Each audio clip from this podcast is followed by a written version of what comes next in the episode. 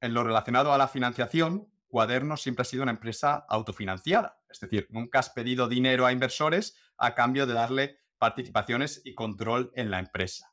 Y quería preguntarte por, por este tema, por cuáles son, en tu opinión, los pros y los contras de ser una empresa autofinanciada, lo que se conoce como bootstrapped en el mundillo startup. ¿Y por qué tú concretamente elegiste esa opción? Es decir, ¿nunca se te ha pasado por la cabeza el decir, voy a levantar aquí unos cuantos millones de euros para acelerar cuaderno, crecer más rápidamente, fichamos 50 personas y, demás? ¿Nunca, ¿Nunca te has planteado eso? Ah, alguna vez se me ha pasado por la cabeza, pero luego sobre la marcha pensaba, bueno, ¿y para qué voy a usar el dinero? Si consigo levantar, si consigo después de dedicarle tanto tiempo, porque es un trabajo en sí, ¿no? Eh, ir a buscar financiación si, si, consigo que me den tanto dinero, ¿en qué lo utilizaría?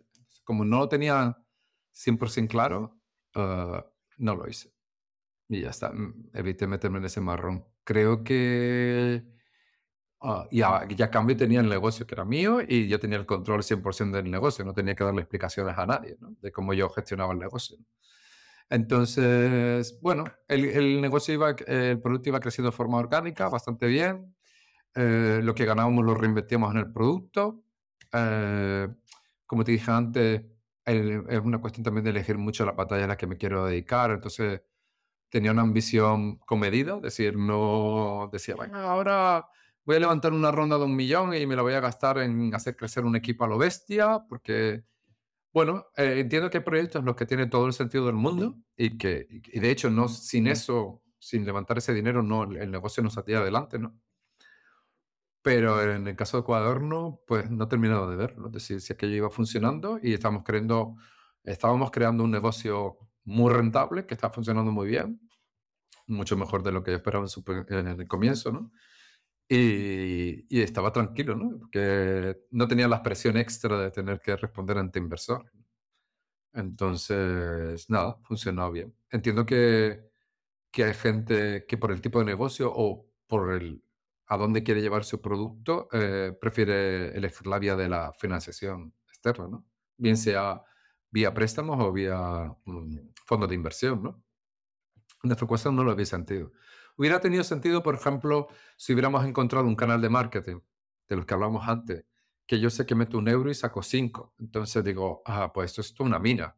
Que además eso tiene su momento de caducidad, porque los canales de marketing no son eternos, ¿no? Y llega un momento que se agotan. Entonces, pero bueno, a lo mejor ahí en un momento dado hubiera dicho, pues si le meto aquí 500 mil euros, mm, esto vamos a hacer que crezca un montón la base de clientes y yo no tengo los 500 mil euros en el banco, pues entonces igual tiene sentido ir a buscarlo fuera.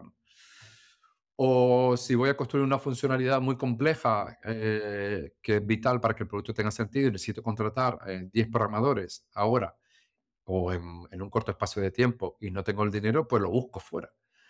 Pero como nunca se presentó ese escenario, pues nunca fue buscar el dinero fuera. Y, y no me arrepiento, creo que era, es una forma más de llevar, de ser que ser un negocio, ¿no? Y el problema es cuando hay gente que busca ese dinero sin, sin una motivación importante detrás de él, ¿no? Entonces, levantar dinero por levantarlo. Entonces, para mí no tenía sentido, ¿no? Perder el control, estar, mm, invertir una parte importante de tu tiempo no en crear un producto que la gente quiere, sino en, responder ante un inversor, ante el dinero que te han prestado, ¿no? Eh, o que te han dejado. Entonces, yo preferiría sentarme en un producto, hacer una cosa súper buena, que le gustara a la gente, que lo utilizara, que la satisfacción fuera máxima y que cada vez fuera ah, teniendo más clientes y siendo cada vez más rentable. Es verdad que es una carrera a largo plazo y hay que tener mucha paciencia porque es un, eh, todo lo que es en el mundo de SaaS es muy lento y en SaaS B2B más lento todavía. Eh, y a veces pierdo un poco la paciencia. si aquí tuviera dinero podría ir un poco más rápido, pero luego valoras los pros y los contras y en mi caso pues no compensaba. Hola, hola, soy Ángel y si te ha gustado este clip, entonces el episodio completo te va a encantar.